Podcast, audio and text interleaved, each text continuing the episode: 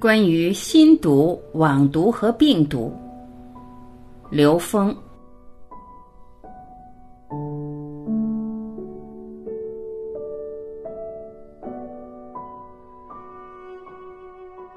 心毒是我们的内在执着。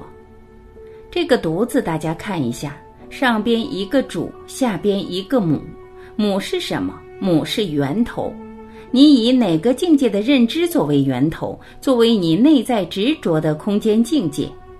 当你执着在任何一个空间境界，以那个境界为主为母的时候，你就中毒了。心毒又称为心魔，这个魔不是我们在三维空间认为的魔鬼障碍，不是别人给的，是我们自己执着的那份认知造成的。心毒指的是我们内在执着。超越心魔的过程是一个持续提升的过程，在这个过程中，你会和你内在的圆满智慧之间产生同频共振。人类所面临的各种障碍，贪、嗔、痴，全部源于我们对有限认知的执着。这种执着在某一个层面上可以被描述成是非与善恶。当你持续提升的时候，你会持续的超越是非对错和善恶，你所面临的题目会不一样了，你解读的境界也不一样了。是否能够究竟的去化解内在的心毒，取决于你觉醒的程度。每道题都在提醒我们内在的觉醒，而不只是转化现实外在的相。网读是心的投影。在现实的有形和无形之间的临界态，就是网络系统，它是一个虚拟空间。网络的信息量远远超越我们在三维有形世界里面建立的知识结构，但因为它是自下而上建构的体系，无法从本质上让我们理解生命和这个时空一切存在的本质。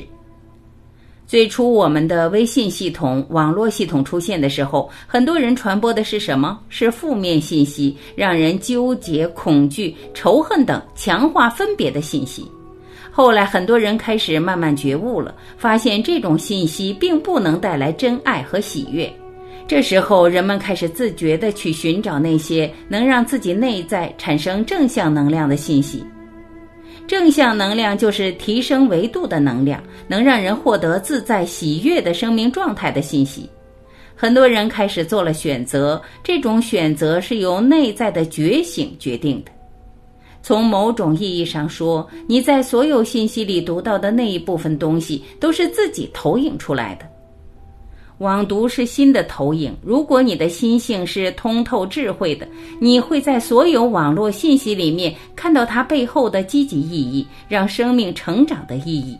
让我们产生更多的贪婪、嗔恨、痴迷的所有的网络信息，其实都是网毒。我们可以通过网络信息去内观自己，面对这些信息时的状态。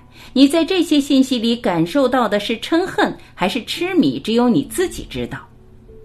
所有信息的本性是由我们自己的认知决定，你自己的认知决定了你面对什么样的信息系统。你从这个自觉中去看所有的信息，它都可以是中性的。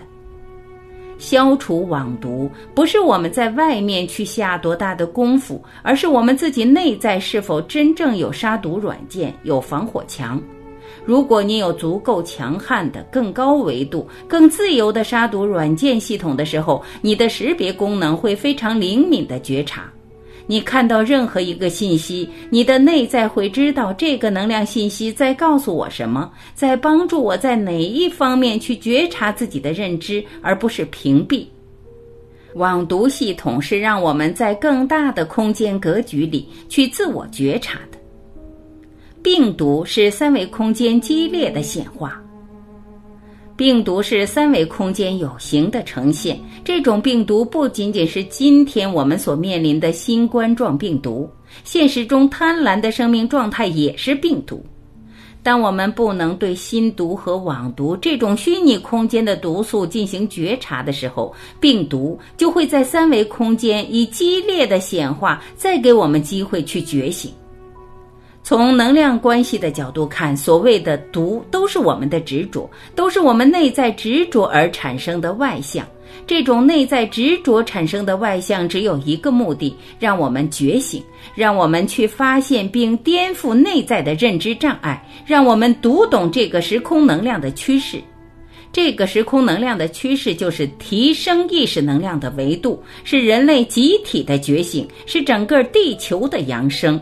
它不是有形世界会变成什么样，而是我们自己内在的提升会投影出更自在的生命状态。外部世界这种幻象的成、住、坏、空是必然的，但我们内部的持续成长是一个不断升级的过程。